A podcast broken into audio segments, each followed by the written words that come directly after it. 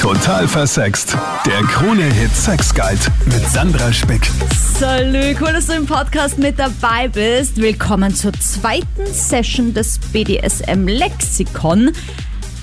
Die Begriffe aus dem BDSM-Bereich von mir erklärt. Danke auch für dein Feedback, dass du das cool und interessant findest und danke auch fürs Feedback, wenn ich manchmal Sachen sage, die ich für selbstverständlich halte, aber die vielleicht doch nicht alle kennen, so wie das letzte Mal den Begriff Sub, also von submissiv, im Deutschen wohl eher der Begriff devot der da verwendet wird, beschreibt weniger die Rolle im Spiel als mehr den generellen Charakter der Person, die sich einfach ganz gern dominieren lässt oder eben unterwirft. Wollte ich nur nochmal klären, vielleicht genauso wie der Begriff Session. Das kommt ja auch aus dem BDSM-Bereich. Deswegen habe ich es auch für den Titel des Podcasts gewählt. Fand ich irgendwie ganz witzig. Eine Session ist einfach eine Spieleinheit. Also wo du dich in deine dominante und deine devote Rolle begibst oder wie auch immer ihr das spielt und dann eben eine Session abhaltet, also eine Zeit in dieser Rolle verbringt. So, alles das geklärt, kommen wir zum heutigen ersten Begriff des Lexikons. Englische Erziehung. Vielleicht hast du von der Spielpraxis ja schon mal gehört, kommt aus dem 19. Jahrhundert und obwohl der Name ja sehr nach Schule klingt, hat es eigentlich nichts mit dem englischen Schulsystem der damaligen Zeit zu tun, sondern hat seinen Ursprung in sogenannten Flagellationsbordellen, also von Flagellum, lateinisch Peitsche. In diesen Bordellen haben sich damals englische Herren auspeitschen lassen, also die haben dafür bezahlt, mit dem Rohrstock einer Peitsche oder einer Gerte geschlagen zu werden. Heute ist damit vor allem aber das Rollenspiel, ja, ist ja gut jetzt mit der Peitsche hier.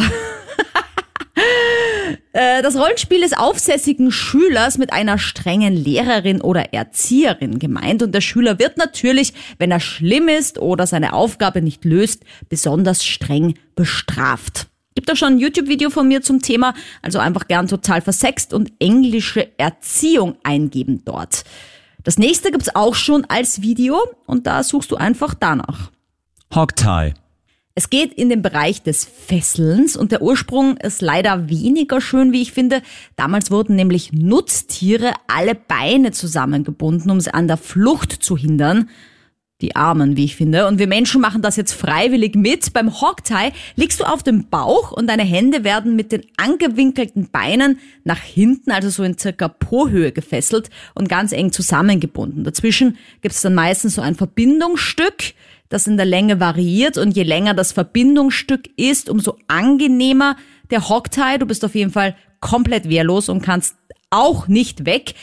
Ich finde allerdings den Hocktie, egal ob mit langem oder kurzem Verbindungsstück, extremst unbequem und so richtig Sex kann man dann in der Position auch nicht haben und durch die Bauchlage extrem schlecht atmen, finde ich. Also bitte immer ein Safe Word nehmen bei sowas, ein Safe Word ausmachen, damit das Spiel auch schnell abgebrochen werden kann, wenn es einem zu viel wird. Und damit kommen wir auch schon zum nächsten Begriff. Safe Word.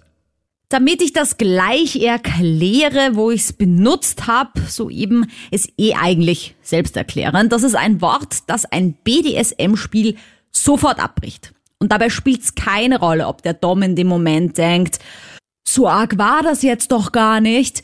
Das ist egal. Wenn der Sub das Wort sagt, ist das Spiel sofort und ohne Diskussion vorbei. Es empfiehlt sich aber nicht als Wort Nein, Halt oder Stopp zu nehmen, denn in vielen Spielen geht's ja gerade darum, sich zu wehren und vielleicht etwas nicht so zu wollen. Darum nehmt etwas, das in einem Rollenspiel nicht vorkommt aber was auch nicht so kompliziert ist, dass du es im Eifer des Gefechts vergessen könntest. Vielleicht etwas, das euch verbindet, der Ort eures ersten Dates, eure Lieblingsspeise, der Name eures Haustiers. Ich persönlich mag auch ganz gern das Ampelsystem. Grün bedeutet alles gut, weiter geht's. Gelb oder orange heißt, es nähert sich einer Grenze.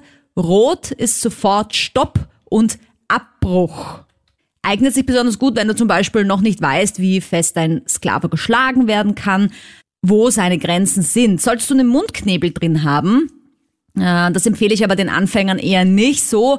Oder wenn ihr euch auch nicht so gut kennt, kann man das Safe Word auch mit Augenblinzeln ausmachen.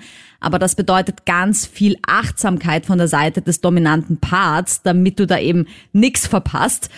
Und wenn die Augen auch noch verbunden sind, musst du das Signal mit einem anderen Körperteil machen können. Paare, die sich richtig gut kennen, erkennen schon an der Körpersprache oder der Körperreaktion, was zu viel ist, aber das ist eine echt hohe Kunst.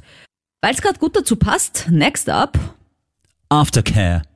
Ganz wichtig, wenn ihr miteinander spielt, wie das im BDSM so schön heißt, dann ist es ganz wichtig, nach dem Spiel nicht einfach zu sagen, okay und tschüss, sondern sich umeinander zu kümmern, zu besprechen, wie war's, was war gut, was hätte besser sein können, wo war eine Grenze, reflektiert miteinander. Nimm auch deinen Sklaven, deine Sklavin in den Arm, lobe sie. Es ist ganz wichtig, dass dem Körper signalisiert wird, das Spiel ist vorbei. Manchmal kommen auch Emotionen nach dem Spiel hoch und die müssen einfach aufgefangen werden. Gerade bei extremen oder aufreibenden Rollenspielen, Situationen ist es einfach wichtig, dass du das nicht in den Alltag mit hinüberschleifst. Und apropos Alltag. 24-7.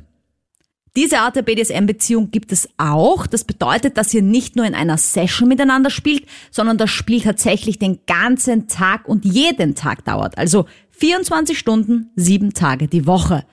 Ich habe mal ein paar kennengelernt, die haben so gelebt. Da hat er ihr sogar gesagt, wie viel sie essen darf.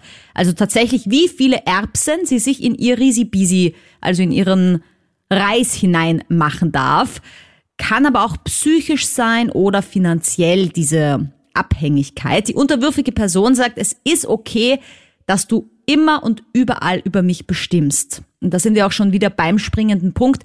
Es ist gegenseitiges Einverständnis. Also was nicht sein kann, ist, dass du der dominante Part im Bett bist und dann im Alltag sagst, bring mir sofort ein Bier oder räum den Geschirrspüler aus und glaubst, nur weil du im Bett dominant bist, kannst du das auch im Alltag dann sein. Das wird leider immer wieder und viel zu häufig verwechselt. Also es muss klar sein, wann gespielt wird und wann dann wieder Alltag einkehrt.